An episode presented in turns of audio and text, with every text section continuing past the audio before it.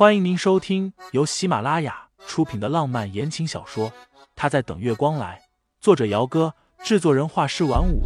感兴趣的听众老爷们，赏个三连，点亮我的关注，点亮你的夜空。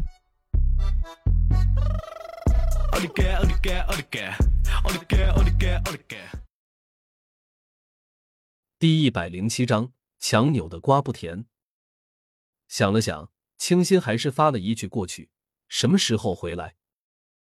久久等不到回复，最后迷迷糊糊的睡过去时，耳边忽然又响起了洗手间里潇潇说的那些话，脑子里一下子清明的厉害，更加的没有睡意了。瑞士，经过了五个多小时的手术，秦墨儿终于苍白着一张脸被医生从手术室里推了出来。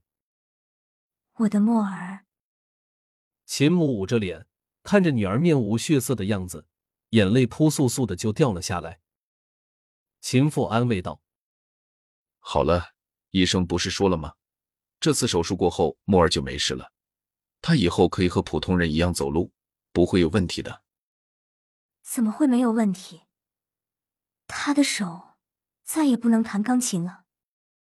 秦母哭得不能自已，哭着哭着，又看向了一旁始终安安静静站着的男人。当初秦墨儿是为了救盛思景才遭遇了车祸的，那场车祸很严重。秦墨儿经过抢救之后，命是捡回来了，但是却成了植物人。右手食指和中指因为受伤太严重，虽然痊愈了，但是因为灵活度不够，所以以后恐怕是不能再弹钢琴了。对于一个最有才华的钢琴家来说，不能再弹琴，这无异于跟要他的命一样。思景啊，阿姨求你个事儿。秦母抬手试了一下自己的眼角，哽咽着道：“这段时间，你能不能好好的陪陪墨儿？你知道的，墨儿最爱的人就是你了。只要你陪着他，他一定会慢慢的好起来的。”抱歉，伯母。盛思景的声音有些哑，这不合适。我已经结婚了。短短的六个字，让秦父和秦母都是一惊，两个人惊得好一会儿才回过神来。结，结婚？秦母反应过来之后，便是气得上气不接下气的，怒道：“我的墨儿为了你在病床上躺了几年，你居然抛弃他结婚了？盛思景，你的良心是不是都喂狗了？”盛思景挺直了背脊。我欠墨儿一条命，他要我如何都行，除了感情之外。你，你。秦母被他这话气得差点晕过去。倒是秦父还留有一些理智，一边给自己的夫人轻轻的拍抚着后背，一边说道：“罢了，还是等墨儿醒过来之后再说吧。强扭的瓜不甜。”秦夫人只是低声的呜咽，心疼自己的女儿。当年秦墨儿喜欢盛思景，喜欢到为了救他命都可以不要的地步。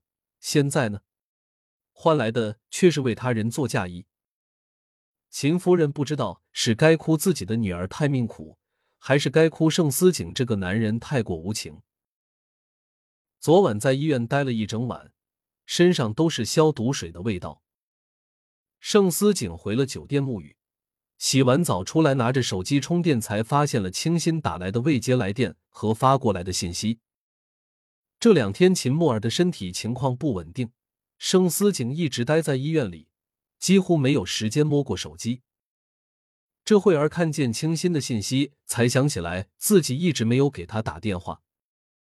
盛思景眉心微凝，连忙拨了一个电话过去，那边无人接听，一连打了几个电话。清新都没有接，盛思景还以为他是在耍小脾气，微信又发了一段语音过去，告诉他自己后天会回去。结果半个小时过去，清新什么回复都没有。清新倒不是真的故意不回信息的，而是在忙，忙了一整天，连水都没有时间喝。工作室有一场秀定在了圣诞节要走。国庆收假之后，工作室里都忙碌了起来。清新在外面跑了一天，九点多到家的时候，才有时间给盛思景回电话过去。电话刚刚拨通，那边就接了起来。男人的声音一如既往的沙哑磁性，带着几分笑意。盛太太，有没有想我？清新靠坐在沙发上，一只手抬起，揉了一下自己的脖子，不答反问：“工作忙完了吗？”“快了，八号下午的飞机到牧城，你来接我。”清新心里有些发沉，随意道：“再说吧，最近工作忙，估计都要加班的，可能没有时间去。”没说几句话，清新借口自己累了，便挂了电话。他其实是心里的累大于身体上的累而已。